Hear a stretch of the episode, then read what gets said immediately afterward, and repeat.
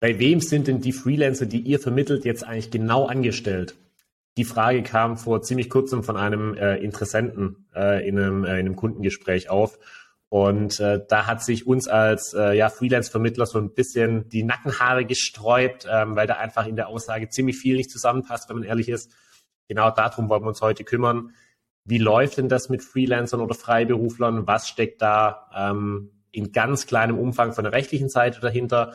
Und äh, was bedeutet es auch für Kunden und welche Alternativen ähm, gibt's?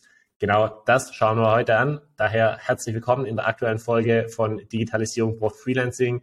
Mal wieder mit Ralf, meinem Mitgründer, und mir, Sören von ElevateX. Von daher, moin Ralf, lass loslegen, oder? Ja, auf jeden Fall. Guten Morgen, Sören. Moin, grüß dich. Ähm, morgen, morgen passt. Bei mir ist es relativ grau draußen heute, aber gut, äh, kriegen wir, glaube ich, trotzdem hin. Ähm, Genau, äh, lass uns doch vielleicht mal so starten und loslegen. Die meisten Zuhörer und Zuhörerinnen werden es wissen. Du warst selbst viele, viele Jahre lang als ähm, Freiberufler, Freelancer tätig äh, in, in der Android-Entwicklung. Ähm, ja, lass uns da vielleicht doch mal kurz teilhaben. Wie hat denn das, äh, ich sag mal so, in der, in der praktischen Umsetzung ähm, ausgesehen? Ähm, was hast du da gemacht? Ähm, wie, wie warst du da unterwegs als Freiberufler, um einfach mal einen, einen kurzen allgemeinen Überblick zu kriegen über diese Thematik äh, Freiberuflichkeit? Ja, absolut. Ähm, vielleicht mal damit angefangen. Ich hab, war im IT-Umfeld unterwegs, habe Android-Apps auf ja, per Auftrag sozusagen entwickelt. Ähm, das Ganze läuft letztendlich in Deutschland so ab, dass man sich als ist einer der freien Berufe, wenn man ein Diplom oder Master in wir mal, technischem Abschluss oder technischem Gebiet hat. Sprich, man kann sich relativ einfach beim Finanzamt anmelden und sagen, hey, ich bin selbstständig tätig ähm, und ich werde ab nun für meine Leistungen Rechnungen an Kunden stellen. Sprich, man ist gar nicht angestellt bei irgendeiner Firma, sondern man arbeitet für sich selbst und ähm, nimmt quasi Aufträge entgegen, entweder als Werksleistung oder eben als Dienstleistung ähm, und arbeitet diese Aufträge eben entsprechend ab. Bei mir war es in der Regel so, dass ich einfach einen Dienstleistungsvertrag hatte, sprich ich hatte ein konkretes Stundenbudget, habe Aufgaben zugewiesen bekommen, die habe ich abgearbeitet und am Monatsende einfach die in Rechnung gestellt für die tatsächlich aufgelaufenen Leistungen, also oder Stunden. Genau, sprich das ist immer sehr individuell abgerechnet, finde ich meines Erachtens auch die fairste Variante, ein Kunde bezahlt nicht irgendwie über, der Freiberufler zahlt nicht irgendwie drauf oder andersrum. Ich finde bei Festpreisen, das ist ein bisschen anderes Thematik, aber ähm, irgendeine Partei muss quasi immer einen Puffer einplanen, entweder zahlt der eine oder der andere mit drauf. Ähm, genau, deshalb bei mir war es immer so, dass ich einfach auf Stundenbasis letztendlich abgerechnet habe, monatlich, und das hat extrem gut funktioniert. Und ich habe einfach die Dienstleistung letztendlich in Rechnung gestellt. Ja, okay. Ja, vielen Dank erstmal für die, äh, für die kurze Erläuterung. Ähm, ich glaube, der, der wichtige Teil ist, wir wollen und werden jetzt nicht auf die ganz äh, krassen rechtlichen Details äh, eingehen.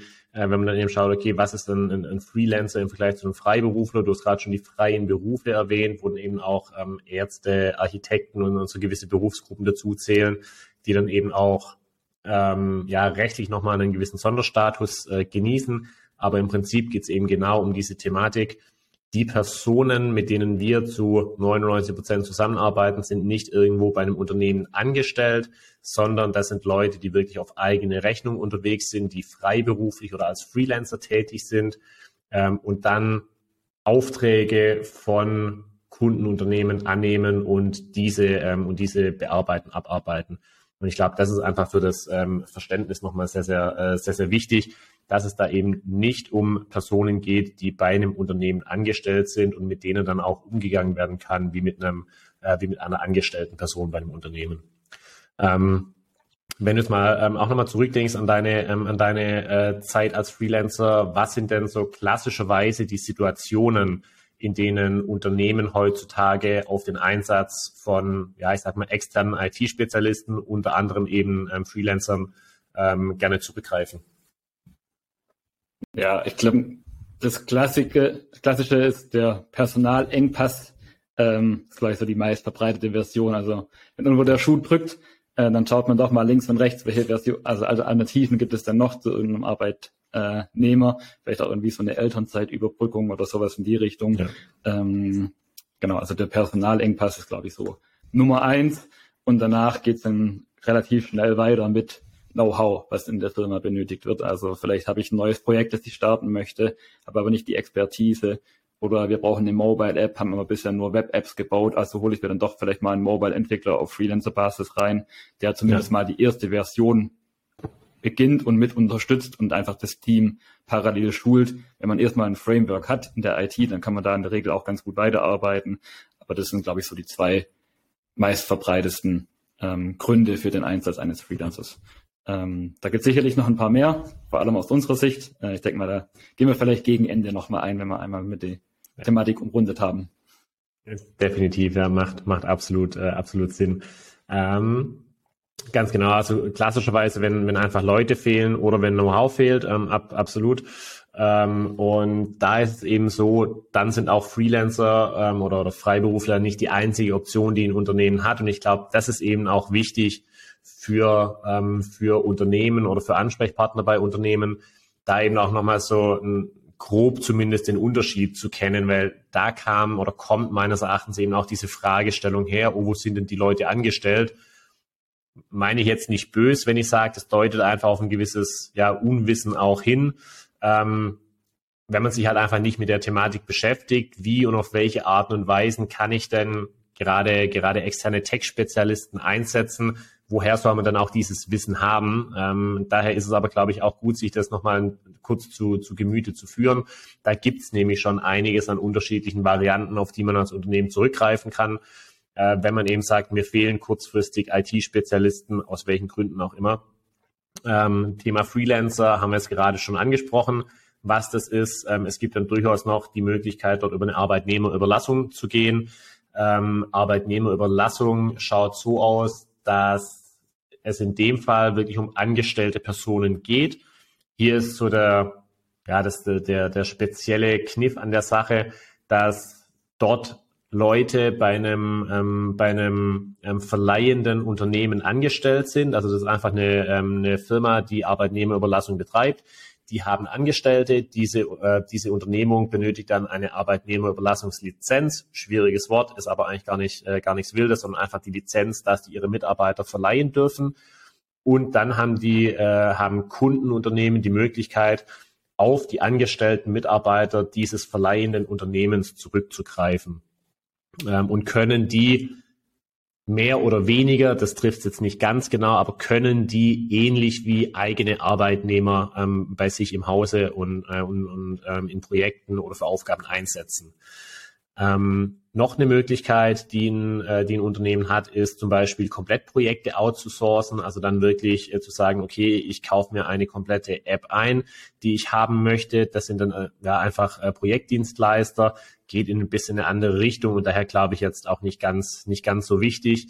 Oder auch eine Möglichkeit des IT-Outsourcings. Das heißt, man kann dann auch komplette Abteilungen zum Beispiel auslagern ähm, wenn man sagt, das ist Know-how, das ich nicht ähm, intern im Unternehmen brauche. Aber wie gesagt, wenn es wirklich um Einzelpersonen geht, ist so dieses Thema Freelancer über Dienstverträge oder aber Arbeitnehmerüberlassung sind da ähm, ja definitiv die häufigsten, die häufigsten Varianten. Ähm, Wenn wir es gerade mhm. da bist mit Freelancern, wie unterscheidet sich das dann mit Agenturen wie zum Beispiel ElevateX, die dann einen Freelancer vermitteln? Was ist dann der Unterschied zur Arbeitnehmerüberlassung? Vielleicht können wir das nochmal kurz beleuchten. Ich glaube, das ist mal ein wichtiger Unterschied. Mhm. Ähm, genau, also hier ist eben der Punkt, äh, wenn ich, ähm, wenn ich ähm, über eine Arbeitnehmerunterlassung, äh, Unterlassung ist, ist, ein anderes, ist ein anderes Thema. Wenn ich als Unternehmen auf ähm, Arbeitnehmerüberlassung zurückgreife, dann habe ich da auch ein Partnerunternehmen, das ist das verleihende Unternehmen. Und bei dem verleihenden Unternehmen sind dann tatsächlich Menschen angestellt, auf die ich zurückgreifen kann. Ähm, beim Freelancing sieht so aus, wenn, wenn ein Kunde, wenn ein Unternehmen jetzt mit uns zusammenarbeitet, dann hat das Unternehmen auch einen zentralen Ansprechpartner, uns als Firma. Ähm, und wir haben aber nicht irgendwelche Angestellten, die wir weitergeben und dem Kunden zur Verfügung stellen, sondern wir agieren quasi als, ich, ich würde es mal Makler betitulieren.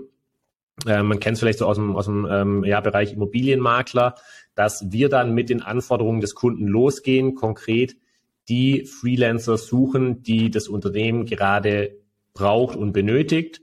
Und daraufhin stellen wir als Vertragspartner dem Unternehmen die Dienstleistung zur Verfügung. Also hier geht es dann tatsächlich um eine konkrete Abarbeitung von gewissen Aufgaben, Tasks beim Kunden.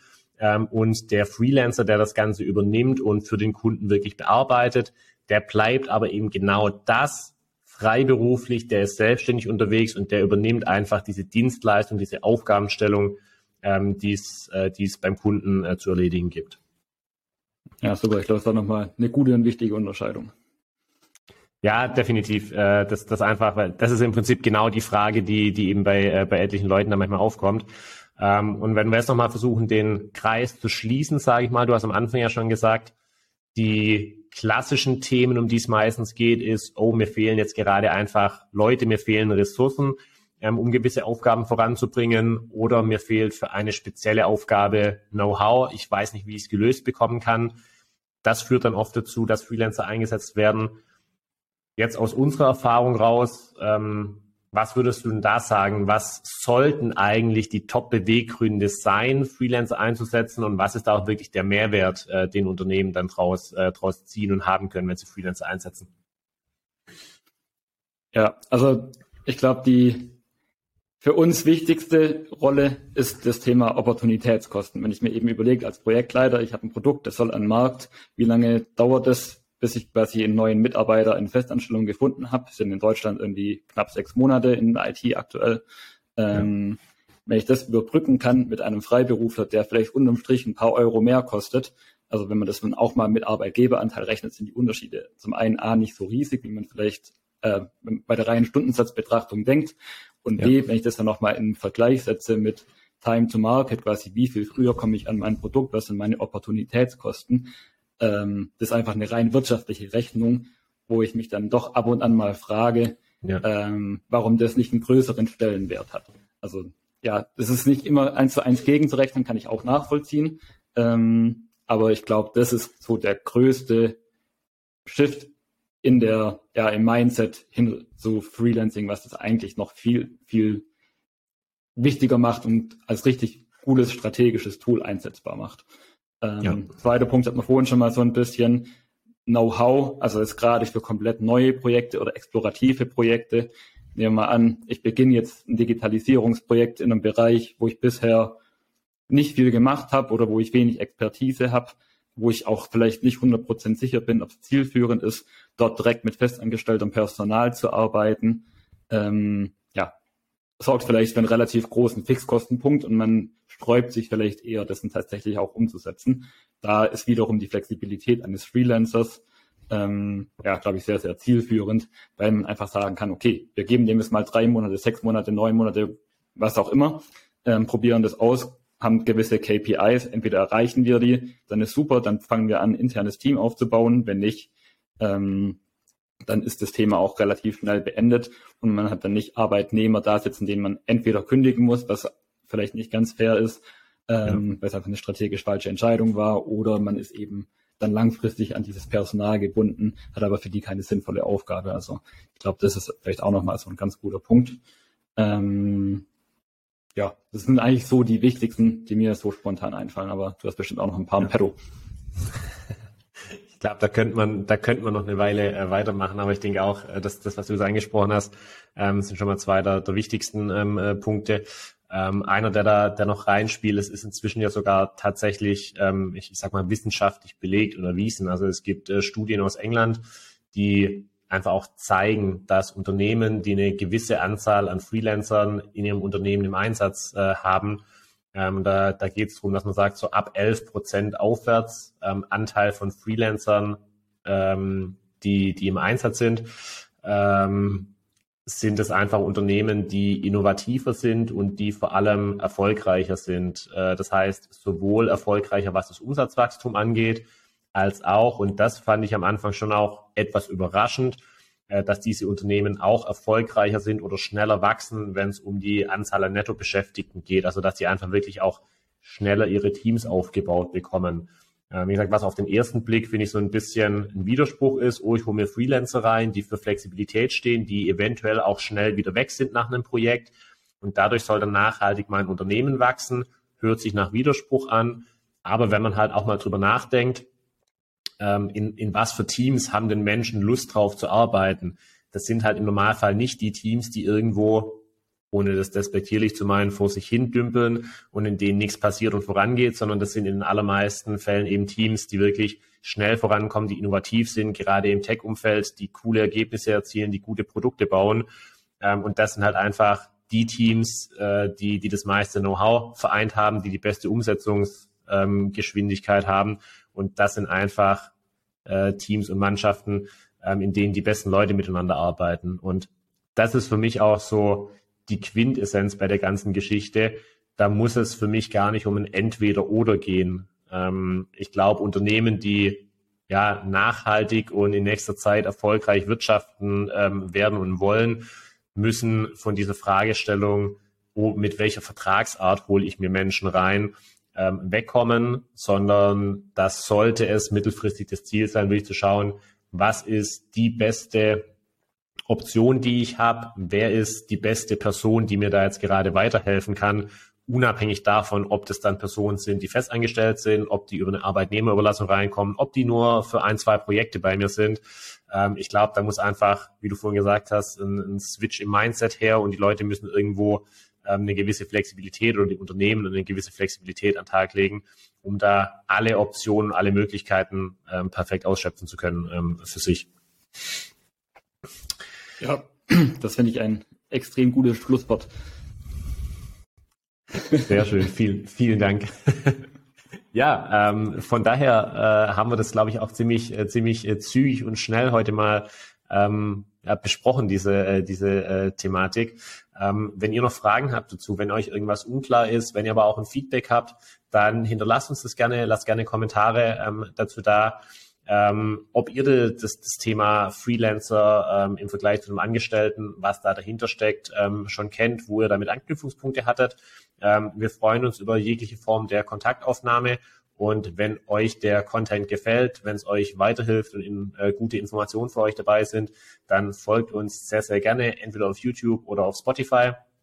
Ähm, wir freuen uns drauf, wenn ihr uns regelmäßig zuhört und daher bis zum nächsten Mal eine gute Zeit. Ciao, ciao.